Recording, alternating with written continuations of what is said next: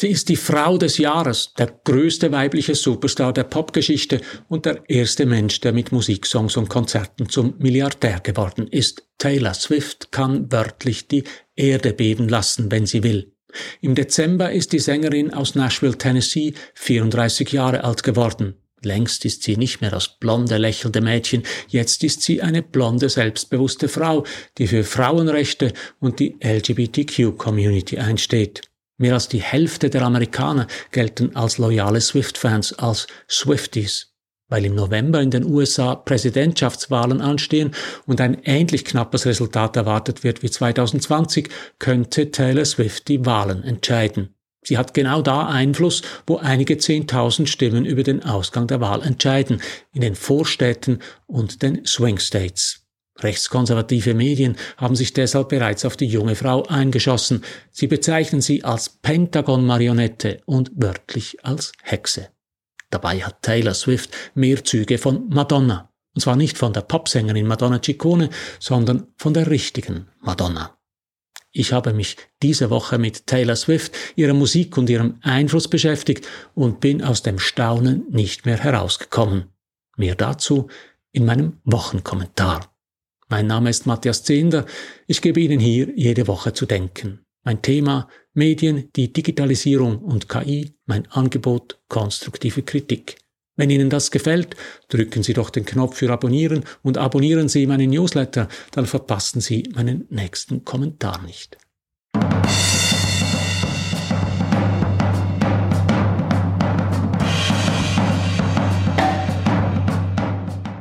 Seit 1927 wählt das amerikanische Magazin Time eine Person des Jahres. Es ist jener Mensch, der die Schlagzeilen im ablaufenden Jahr am stärksten geprägt hat. For better or for worse, wie Sam Jacobs in der Titelgeschichte des Dezemberhefts schreibt. 2023 ist es Taylor Swift. Taylor Swift hat in vielerlei Hinsicht Geschichte geschrieben. Sie bricht gerade alle Rekorde.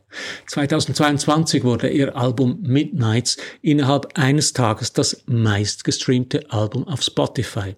Der Ansturm war so groß, dass der Streamingdienst kurzzeitig lahmgelegt wurde. Kurz darauf belegte Swift als erste Person überhaupt die ersten zehn Plätze der US-Charts gleichzeitig.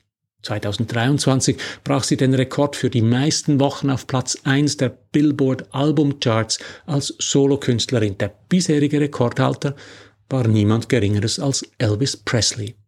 Wenn Taylor Swift ein neues Album veröffentlicht, steigt das auf Platz 1 der amerikanischen Charts ein. 13 Mal ist ihr das bisher gelungen. Rekord. 2024 erhielt sie als erste Person zum vierten Mal einen Grammy Award für das beste Album.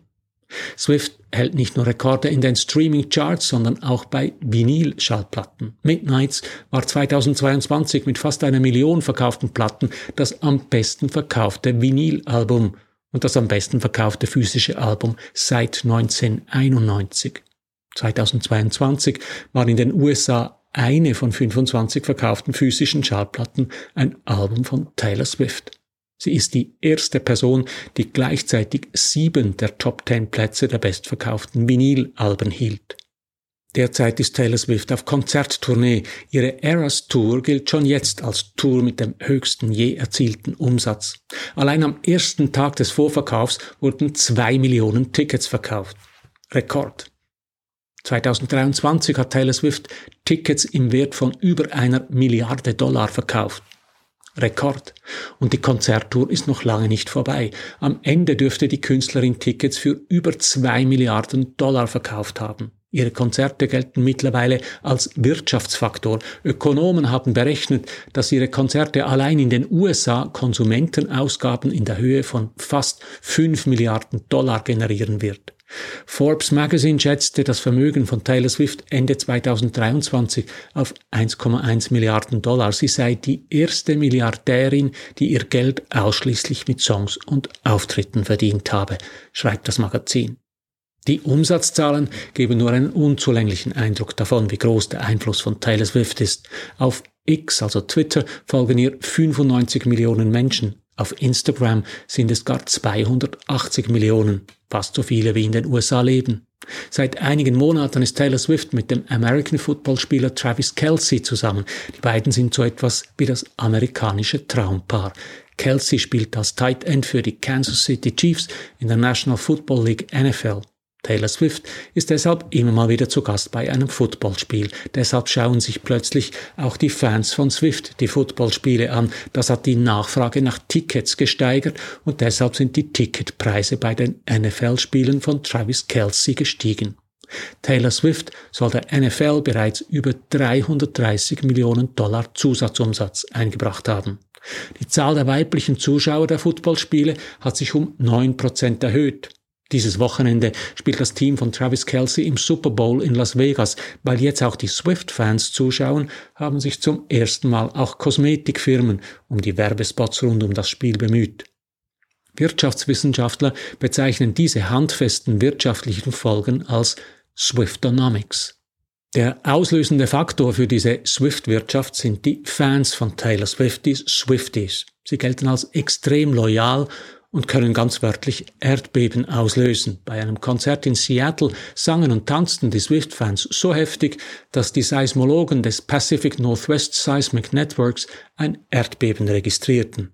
Laut einer Umfrage gelten 53 Prozent der Erwachsenen in den USA als Swift-Fans. Viele stammen wie Taylor Swift selbst aus Vorstädten oder leben auf dem Land. Etwa die Hälfte der Fans sind weiblich und Millennials. Sie sind also wie Swift zwischen 1981 und 1996 geboren. Rund drei Viertel der Fans sind weiß. Und das ist recht genau jene Gruppe von Menschen, die im November die amerikanischen Präsidentschaftswahlen entscheiden werden. Im November kommt es nämlich auf Swing States an. Das sind Staaten, die in der Mitte zwischen städtisch und ländlich stehen. Genau da hat Swift ihre Fanbasis. Taylor Swift ist 1989 in West Reading, Pennsylvania geboren und in Nashville, Tennessee aufgewachsen. Sie stammt also vom Land. Ursprünglich machte sie Country-Musik, ganz klar das Territorium der Republikaner. Doch Swift ist eine eigenständige Frau, eine Feministin, die sich für LGBTQ-Rechte einsetzt. Sie ist seit 1927 die erste Frau, die zweimal auf einem Person des Jahres Titelbild von Time erschienen ist. Das erste Mal tauchte sie 2017 auf. Damals machte Time die Silence Breakers zu den Personen des Jahres, also jene Frauen, die das Schweigen brachen und andere Frauen dazu ermunterten, über sexuellen Missbrauch zu sprechen. Swift erzählte damals von einem DJ, der sie begrapscht hatte. Sie beschwerte sich, er verlor seinen Job und verklagte deswegen Swift.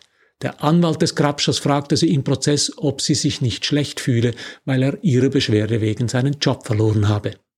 Eine groteske Täter-Opfer-Umkehr. Doch Swift ließ sich nicht einschüchtern, sondern wehrte sich. So wurde sie 2017 zu einem der Gesichter der MeToo-Bewegung, zur Feministin.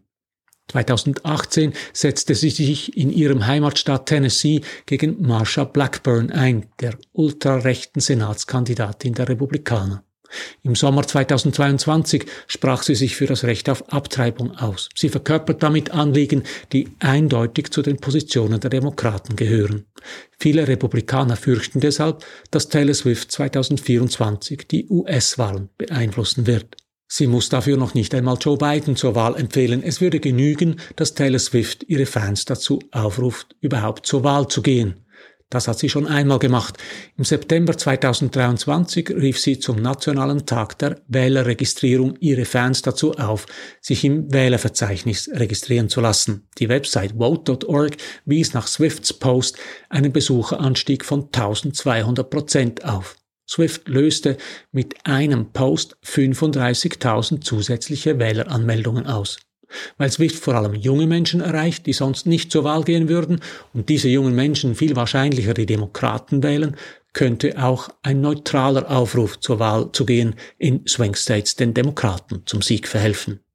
Republikaner laufen deshalb jetzt schon Sturm gegen Taylor Swift. Fox News Moderator Jesse Waters behauptet, die Sängerin sei eine verdeckte Pentagon-Agentin und handle im Auftrag der Demokraten. Ihre Beziehung zu Travis Kelsey sei Teil eines Plots. Dass dessen Team den Super Bowl erreicht habe, sei Teil einer großen Verschwörung, die zur Wiederwahl von Joe Biden führen solle. Der rechtsextreme Radiomoderator Stu Peters behauptete gar, Swift nutze während ihrer Konzerte Hexenkräfte, womit wir beim Klassiker angelangt sind, der Beschuldigung, eine Hexe zu sein. Der rechtsextreme Moderator meint das Böse, man kann Hexe aber auch positiv lesen. Hexen stehen für Macht und Unabhängigkeit, für die Angst vor dem Unbekannten und für die Marginalisierung oder Unterdrückung von Frauen und Minderheiten. Hexerei gilt auch als Mittel zur Selbstermächtigung und zum Ausdruck individueller Freiheit. Passt. Bei den Swifties macht man sich wohl kaum Freunde, wenn man ihr Idol als Hexe bezeichnet. Die Swifties verehren Taylor eher wie eine Madonna. Maria ist die starke Frau in der christlichen Religion. Sie ist die Mittlerin zwischen Gott und den Menschen. Die Madonna ist eine Figur des Dazwischen, einerseits unbefleckt und heilig, andererseits eine ganz menschliche Frau und Mutter. Taylor Swift passt genau in dieses Bild, nicht religiös natürlich, aber menschlich. Taylor Swift ist auch als Gigantin der Popmusik das Mädchen von nebenan geblieben. Anders als Lady Gaga oder Britney Spears verkörpert sie geradezu das Normale, das Nahbare. Sie ist eine junge, blonde Amerikanerin vom Land, sie ist das perfekte weibliche Gegenstück zum Cowboy mit Pferd und Schießeisen. Von einem braven blonden Mädchen erwartet man, dass es stillhält, winkt und lächelt und keine politische Meinung hat. Und genau das macht Taylor Swift nicht. Seit Jahren beteiligt sie ihre Fans über ihre Lieder an ihren Sorgen, Nöten und Ängsten. Ihre Songs sind so etwas wie ein vertontes Tagebuch. Denn ja, sie schreibt ihre Lieder selbst. Im Netflix-Film Miss Americana ist zu sehen, wie sie in Jeans-Latzhosen am Klavier sitzt und Wörter und Töne zu Anti-Hero zusammensetzt. It's me. Hi, I'm the problem. It's me. Obwohl Taylor Swift gerade der größte Superstar aller Zeiten ist, schreibt sie Lieder über ihre Unsicherheiten und Ängste, in denen sich viele normale Menschen wiedererkennen. In einem Interview zu Anti-Hero sagte sie, dass sie manchmal das Gefühl habe, ihr Leben sei ein bisschen zu groß und zu unkontrollierbar geworden. Sie versteht es, in ihren Liedern inner drei Minuten Geschichten zu erzählen, die Traum und Wirklichkeit inneres Leben und äußeres Erleben miteinander verweben. Fachleute bezeichnen das als sentimentalen Realismus. Taylor Swift hat sich vom lächelnden Country-Mädchen zur selbstbewussten Frau entwickelt, die jene Themen anspricht, die ihr wichtig sind. Gleichstellung, Kampf gegen Misogynie und sexuelle Gewalt, LGBTQ-Rechte.